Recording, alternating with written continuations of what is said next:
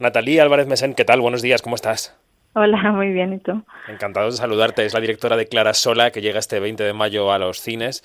Em, eh, ¿Qué tal? ¿Qué tal va la promoción en España? ¿Cómo estás eh, en esta relación con la prensa? Sé que estamos todos atendiéndote bien, cubriendo bien el estreno de la película.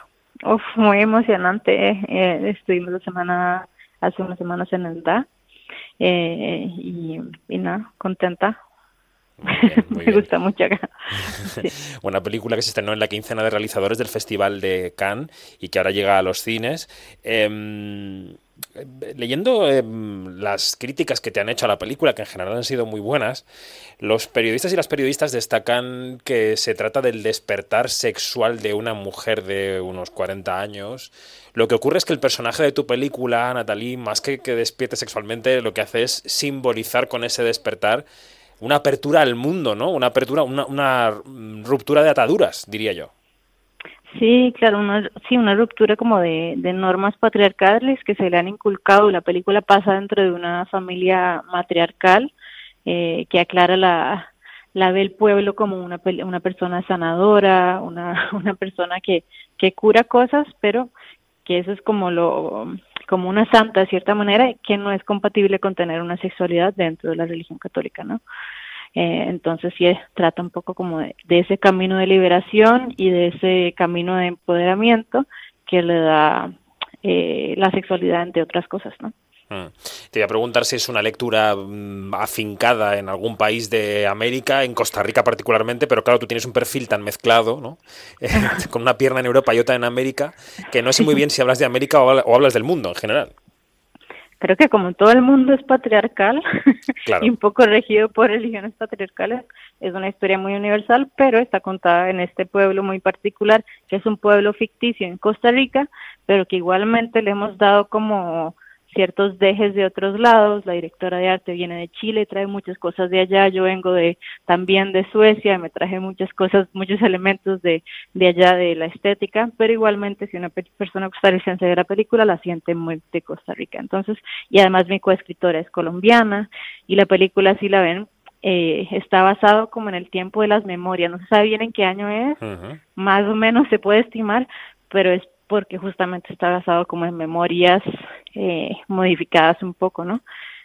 Esa imprecisión temporal también es muy característica del realismo mágico, con quien, digamos, eh, un género al que se ha escrito esta película, ¿no? La gente está diciendo, ¿es realismo mágico? ¿Tú dirías que lo es? Eh, sí, también lo han escrito como eh, lo, hablar de lo real maravilloso, de cierta manera. Y creo que tiene que ver con la lectura que se le da a la película, que tiene varias posibles lecturas en cuanto a lo que es la historia, pero lo que sí es muy concreto es como el tema y de lo que quiere hablar. También el realismo mágico, si se le quiere llamar así, lo manejábamos desde un punto de vista de la historia y lo que está pasando dentro de la historia, pero también tiene que ver con, no solamente con el contenido de la poesía, sino con que escoger que la forma sea poesía, tiene más que ver con la fotografía, con el escoger la música, la edición, mostrar imágenes internas de los personajes, eh, pues muchas cosas, ¿no? Mm, entiendo. Volviendo un poco a la estructura patriarcal de la sociedad, claro, la película también habla sobre los cuidados, ¿no? Sobre una persona que se considera cuidadora y sanadora de los demás y que de repente empieza a cuidarse a sí misma. Eso yo no sé si es un deseo que hay que aplicar en general a todas las mujeres que os toca el papel de cuidadoras casi por sistema. Sí, sí, porque es muy fuerte esta imagen, ¿no? De también de la Virgen, que es un poco una imagen imposible de, de Virgen y Madre, todo ese sacrificio, todo ese cuidado, eh, esa expectativa de que tenemos que ser madres incluso sin ser madres.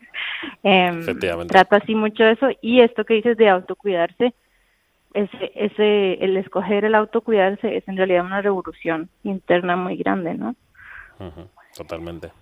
Hablemos del reparto de la película que está liderado por una bailarina, por Wendy Chinchilla, y es verdad que el resto de los eh, actores de la película no lo son, son actores no profesionales. ¿Cómo elegiste a este reparto? ¿Cómo los encontraste? Fue un proceso especial, abrimos el casting a todo el mundo, a actores eh, profesionales y a actores naturales, como les decimos en Latinoamérica, y finalmente las personas que encajaban mejor eran actores naturales excepto el personaje de Clara, que sí no lo abrimos completamente, sino que dijimos, bueno, o actrices o bailarinas o una mujer con conocimiento de conciencia corporal que tal vez haga artes marciales, porque es un personaje muy demandante físicamente. Aunque Clara no se mueve tanto, tanto por fuera, por dentro se está moviendo montones. La bailarina en Cannes en su entrevista le preguntaban eh, que cómo se siente no hacer una danza, sino hacer un papel para cine, ¿no? Y decía, bueno, pero es parecido porque Clara eh, está bailando todo el tiempo, pero es una danza muy interna, ¿no? y cómo la trabajamos el personaje, trabajamos con las imágenes internas del loba, ¿no? Siempre tuvo como un porcentaje de loba por dentro, un porcentaje de tierra, trabajamos mucho con los elementos, que la naturaleza es un, es un personaje más en la, en la película, ¿no? De, de, una manera como de los árboles y el bosque, la tierra, pero también una manera más eh, en personajes como animales, ¿no? Que su mejor amiga es una yegua, hay un escarabajo. Mm. Ahora que hablas de animales y de loba, eh, ¿tu siguiente proyecto va por ahí? Eh, sí, el siguiente proyecto es en Latinoamérica colonial. Eh, también tiene un deje de, de algo mágico que, que, pasa, ¿no? Eh, pero es una, una, historia un poco más oscura, le llamamos un drama tropical gótico. Y nada, estamos ahorita en, en desarrollo eh, y a ver, a ver qué pasa. Bueno, pues deseando verlo también. Natalia Álvarez Mesen, directora de Clarasola, que llega a los cines. Gracias y, y suerte con lo que te queda de la vida de la película. Bueno, muchísimas gracias. Hasta luego.